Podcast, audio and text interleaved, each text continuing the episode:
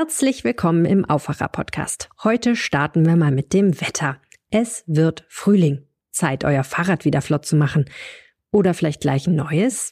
Ideen, Styles, Innovationen und die besten Fahrräder, Cargo und E-Bikes gibt es auf der Cycling World Europe, Europas Ausstellung für feinste Radkultur. Kommt vorbei vom 18. bis 20. März auf dem Areal Böhler in Düsseldorf. Mehr Infos zum Programm gibt's auf cyclingworld.de und das ausführliche Wetter gibt's natürlich gleich am Ende dieser Episode.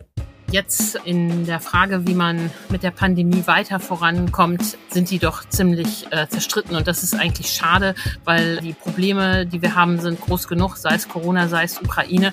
Da kann man sich so einen Streit nicht leisten. Tja, wie erwartet, keine gute Stimmung nach der Bund-Länder-Konferenz. Die Corona-Politik schlingert sich mal wieder durch die nächste Welle. Was jetzt auf uns in NRW und ganz Deutschland zukommt, das besprechen wir hier im Podcast. Ich bin Florian Pustlauk. Schön, dass ihr dabei seid. Bonn Aufwacher. News aus Bonn und der Region, NRW und dem Rest der Welt. Natürlich ging es in der MPK auch um den Krieg in der Ukraine und vor allem die vielen Geflüchteten, die jetzt hier täglich bei uns ankommen. Immerhin, da gab es mehr Einigkeit zwischen Bund und Ländern. Und wir sprechen später hier im Aufwacher über eine Rettungsmission organisiert in NRW. Ein Tierschützer hat Tiere aus dem Kriegsgebiet in der Ukraine gerettet. Das alles heute hier im Aufwacher. Zuerst die Meldungen aus Bonn und der Region.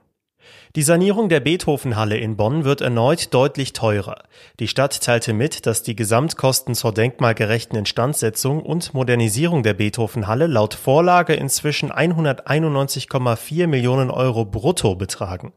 Der Bau wird damit noch einmal um 19,6 Millionen Euro teurer als zuletzt geplant. Zudem verzögert sich die Fertigstellung der Halle wohl bis Ende 2024 und damit um weitere sechs Monate. Damit steht die 2016 geschlossene Halle auch im übernächsten Jahr weder für das Beethoven Orchester noch für das Beethoven Fest zur Verfügung. Als Ursache für den Zeitverzug und die steigenden Kosten nennt das Presseamt der Stadt Bonn eine fehlgeschlagene Ausschreibung für Rohbauarbeiten sowie Verzüge beim Trockenbau, der Lüftung und der Fassade.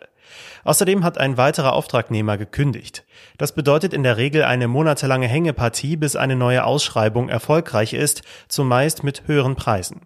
Die Stadt weist auch auf Honorarstreitigkeiten mit den beiden wichtigsten Planungsbüros der Baustelle hin. Schon zuvor hatte sich die Instandsetzung verteuert. Ursprünglich waren Kosten von knapp 60 Millionen Euro eingeplant. Die Zahl der Corona-Infektionen im Rhein-Sieg-Kreis nimmt stetig zu. Mit ihr wächst auch die Zahl der Fälle, die noch auf ihre Erfassung warten. Landrat Sebastian Schuster sagt, dass der Kreis derzeit einen Rückstand von 7200 nicht erfassten Ergebnissen von PCR-Tests habe. In der vergangenen Woche seien es 3600 gewesen. Dieser Überhang wird voraussichtlich noch größer werden, denn ab der kommenden Woche wird die Bundeswehr ihre Unterstützung im Kreisgesundheitsamt reduzieren. Gemeinsam mit weiteren Landräten und Bürgermeistern aus NRW hat Schuster daher das Land gebeten, die Kompletterfassung der Einzelfälle einzustellen. Nach dem Vorbild des Umgangs mit der Influenza sollen ihrer Forderung nach die Zahlen aus ausgewählten Praxen hochgerechnet werden, um ein realistisches Bild der Corona-Verbreitung zu erhalten. Bislang gibt es auf dieses Schreiben allerdings noch keine Reaktion vom Land. Gesundheitsamtsleiterin Kirsten Hasper macht darauf aufmerksam, dass der Kreis neben der Erfassung der Fälle auch ein besonderes Augenmerk auf die vulnerablen Gruppen, insbesondere die älteren Menschen habe.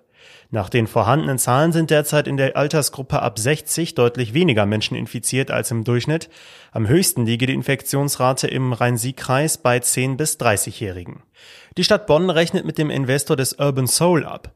Der Kaufpreis für das Grundstück in der Bonner City liegt eigentlich bei 23,5 Millionen Euro. Davon wird die Kommune aber wahrscheinlich nicht einmal die Hälfte bekommen. Das liegt an den umstrittenen Residualkosten. Der Erlös, den die Stadt Bonn mit dem Verkauf ihres sogenannten Filetgrundstücks am Hauptbahnhof erzielen wollte, ist geschmolzen. Aus einer nicht öffentlichen Mitteilung der Stadtverwaltung geht hervor, dass im ungünstigsten Fall nur etwa 8,4 Millionen Euro übrig bleiben. Denn die ersten sieben Millionen Euro hatte die Developer Projektentwicklung GmbH zwar schon gezahlt, Doch die weiteren 16,5 Millionen Euro werden nun größtenteils verrechnet, nämlich mit dem sogenannten inneren und äußeren Residualkosten, so die Stadt. Mit inneren Residualkosten sind Gebühren gemeint, um das Grundstück baureif zu machen, also zum Beispiel für den Abriss, die Schadstoffentsorgung und die statische Ertüchtigung. Mit den äußeren Residualkosten stellt der Investor unter anderem die Neugestaltung des Bahnhofsvorplatzes, der Poststraße und des U-Bahn-Zugangs in Rechnung. Die Kommune und der Urban Soul Investor verhandeln schon seit Jahren über die Höhe dieser Residualkosten Bonn erkennt jetzt 12,5 Millionen Euro als innere und 1,5 Millionen Euro als äußere Residualkosten an. Dazu kommen aber womöglich weitere 1,1 Millionen Euro für die Herrichtung der neu gepflasterten Maximilianstraße. Die Stadt prüft noch, ob diese Kosten auf die Anlieger umgelegt werden können. Und jetzt zum ersten Thema hier im Aufwacher. Bund und Länder hatten gestern in ihrer Schalte extrem viel zu besprechen. Es ging bei der MPK natürlich um Geflüchtete aus der Ukraine, aber, und darüber sprechen wir jetzt als erstes, besonders brisant war natürlich das Thema Corona-Politik. Und dafür ist Antje Höning jetzt zu Gast, die Leiterin der Wirtschaftsredaktion der Rheinischen Post. Hallo Antje. Hallo Florian. Vorab hatten wir hier im Aufwacher schon besprochen, der Freedom Day am Sonntag ist abgesagt und wir schlittern mal wieder auf einen chaotischen Flickenteppich in Deutschland zu. Was hat sich jetzt gestern auf dieser MPK ergeben? Ja, da hast du recht. Das ist wirklich eine problematische Lage. Wir haben eine neue Rekorde bei den Infektionen. Ähm, wir haben auch wieder viele Todesfälle.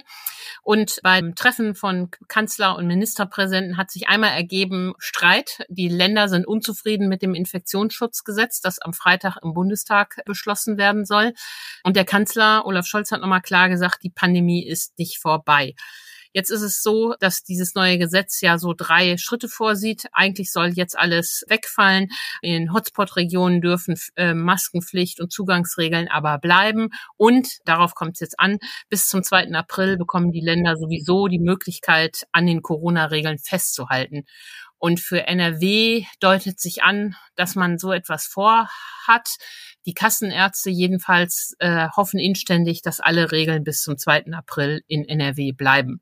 Und Ministerpräsident Henrik Wüst hat auch äh, bereits vor dem Treffen gesagt, er wäre dafür, die Maskenpflicht an Schulen bis zu den Osternferien beizubehalten. Ich denke, das ist eine gute und richtige Entscheidung. Bleiben wir doch mal beim NRW-Ministerpräsidenten Hendrik Wüst. Der war ja zugeschaltet aus seiner Corona-Quarantäne in einem Hotel in Jerusalem. Er sagte nach der MPK, der Gesetzentwurf des Bundes sei viel zu kompliziert, rechtlich unsicher und praktisch nicht umsetzbar. Klare Worte, oder? Ja, genau. Das liegt an dem Problem mit diesen Hotspot-Regionen. Es ist so, dass ähm, man verschärfte Regeln nach der Übergangsfrist nur dann halten kann, wenn man eine Region zum Hotspot erklärt. Es ist aber ziemlich schwammig formuliert, äh, wann das der Fall ist. Da äh, kommt es auf die Krankenhausbelegung an und da kommt es auch auf die Frage an, wie gefährlich ist ein Virus. Omikron ist ja nicht gefährlich, aber andere können ja noch kommen. Und daran stoßen sich die Länder, die fürchten da Prozesse wegen Rechtsunsicherheit und allem Möglichen. Immerhin hat äh, der Bund auf Drängen der Länder klargestellt, dass sich auch ein ganzes Land zum Hotspot erklären kann. Das würde es ja schon mal von der Handhabung her leichter machen. Aber ähm, über diese Regelung streiten sich alle. Und Scholz hat auch klar gesagt, ganz pragmatisch, wie der ja immer ist, wir gucken uns das an und wenn das nicht funktioniert, bessern wir nach. Mhm. Was erwartet uns jetzt konkret in NRW? Wir bekommen in den nächsten Tagen wieder eine neue Fassung der Corona-Schutzverordnung. Das ist ja immer so. Da ist ja dann auch gerne mal die ein oder andere Überraschung noch mit dabei. Ja, das stimmt. Die jetzige Verordnung läuft ja am Samstag aus. Ab Sonntag brauchen wir also was Neues, sonst gilt nichts mehr. Und deshalb können wir heute mit der neuen Corona-Schutzverordnung rechnen. Ich ähm, vermute, dass äh, NRW das so macht wie Bayern. Das heißt, alle Regeln, die wir bisher haben, gelten weiter bis zum 2. April. Es wäre ja auch der helle Wahnsinn, wenn man angesichts dieser steigenden Infektionszahlen jetzt lockert. Es war einfach eine Schnapsidee im Vorfeld zu sagen, oh, der 20. März wird der Freedom Day. Ähm, da hat man die Rechnung ohne das Virus gemacht und das wird nun korrigiert. Und ähm, nach dem 2. April wird es dann alles komplizierter. Die Kollegin Kerstin Münstermann aus Berlin, die schreibt aktuell in einem Artikel auf RP Online, Bund und Länder stecken in einer ernsthaften Beziehungskrise. War das auch zu spüren gestern? Absolut. Das ist schon immer, wenn sich alle Länderchefs einig sind, äh, die ja nun politisch von sehr unterschiedlichen äh, Richtungen auch kommen, dass der Bund es verbockt. Die stecken tatsächlich in einer Beziehungskrise. In Teilen der Pandemie war es ja das gut, äh, wenn Bund und Länder an einem Strang gezogen haben. Am Ende der Ära Merkel gab es ja auch da ganz viele Reibereien schon. Aber ähm, jetzt ähm, in der Frage, wie man mit der Pandemie weiter vorankommt, ähm, sind die doch ziemlich äh, zerstritten. Und das ist eigentlich schade, weil äh, die Probleme, die wir haben, sind groß genug, sei es Corona, sei es Ukraine. Ähm, da kann man sich so einen Streit nicht leisten. Also Lauterbach hat ein äh, schlechtes Gesetz vorgelegt, der Bundesgesundheitsminister. Und die Länder wollen die Selbstverantwortung, nach der sie immer gerufen haben, auch nicht so recht annehmen. Also viele Köche verderben den Brei. Dann blicken wir mal auf das zweite große Thema, das gestern viel Zeit und Raum eingenommen hat auf dieser Bund-Länder-Schalte. Natürlich der Umgang mit den vielen, vielen Menschen, die aus der Ukraine hier nach Deutschland kommen. Ganz kurz zusammengefasst, was wurde da beschlossen? Ja, der Olaf Scholz hat nochmal klar gesagt, es werden sehr viele Menschen kommen. Franziska Giffey hat gesagt, jeden Tag kommen in Berlin über 1000 Ukrainer an. Auch in Düsseldorf sind ja bereits über 2000 Menschen in Notunterkünften. Der Kanzler hat den Kommunen zugesagt, finanzielle Hilfen, aber es ist noch vollkommen offen, äh, wie die aussehen. Es wird eine Arbeitsgruppe gebildet, ähm, die in den nächsten drei Wochen klären soll, wie die Kommunen unterstützt werden sollen, wo die Menschen ja ankommen, wo die Menschen Wohnung brauchen, wo die Kinder schnell beschult werden müssen. Das soll jetzt schnell gestehen. Da machen die Städte ja auch zu Recht Druck. Bei ihnen landen die Probleme an. Und Solidarität mit der Ukraine zeigt sich eben jetzt, äh, wie wir den Menschen helfen. Henrik Wüst hat nochmal klar gesagt, er möchte nicht, dass die Menschen in Messerhallen und Turnhallen unterkommen.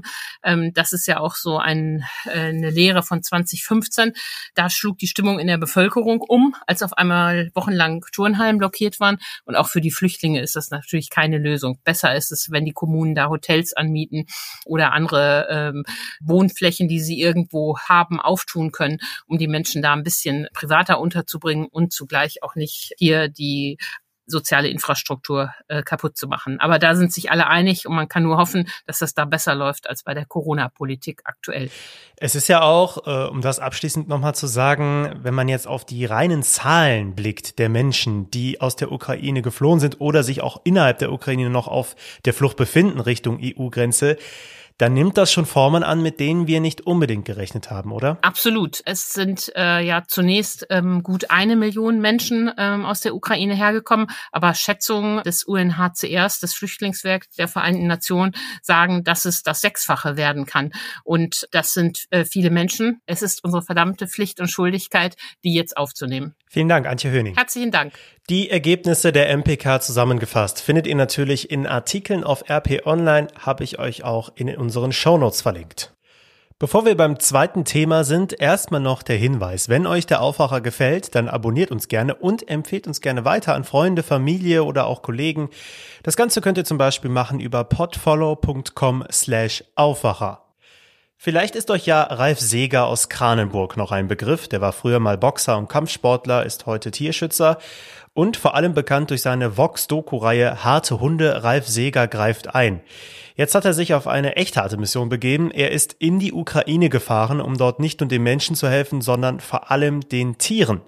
Wie das abgelaufen ist, weiß Martin Overstegen, freier Autor bei der Rheinischen Post. Hallo Martin. Hallo. Wie können wir uns so eine Hilfsaktion überhaupt vorstellen? Ja, das war natürlich ein großes Abenteuer. Also Ralf Seger ist ein Mann der Tat und er hat in der vergangenen Woche die Idee gehabt, dass er in die Ukraine fährt, um dort Mensch und Tier zu helfen. Er ist dann mit einer Mannschaft von Freunden, ist er in die Ukraine gefahren mit sieben Transportern, so Sprintern und hat dort eben nach Hunden und Katzen Ausschau gehalten. Man darf ja nicht vergessen, dass Hunde und Katze in diesem Krieg auch in einer gefährlichen Situation sind. Die Menschen befinden sich insbesondere in der Ostukraine in Kellern. Die Hunde kommen nicht raus und wenn sie einmal draußen sind, dann wird es für die die Besitzer schwierig, sie wieder einzufangen und dann sind sie, so sagte er selbst, freiwillig. Insofern macht er sich dort auf den Weg hin, um sie zu retten. Er hat sie auch in Transporte eingeladen. Es sind letztendlich 150 Tiere geworden, die dort in der Ostukraine und rund um Kiew eingesammelt worden sind. Und frei nach dem Motto, wenn ich einmal da bin, hat er auch noch zwölf Menschen, äh, vor allen Dingen Frauen und Jugendliche mitgenommen und sie über die Grenze nach Polen gebracht, und zwar in Sicherheit. Ja, das klingt ja nobel, aber auch irgendwie nach einem ziemlichen Himmelfahrtskommando.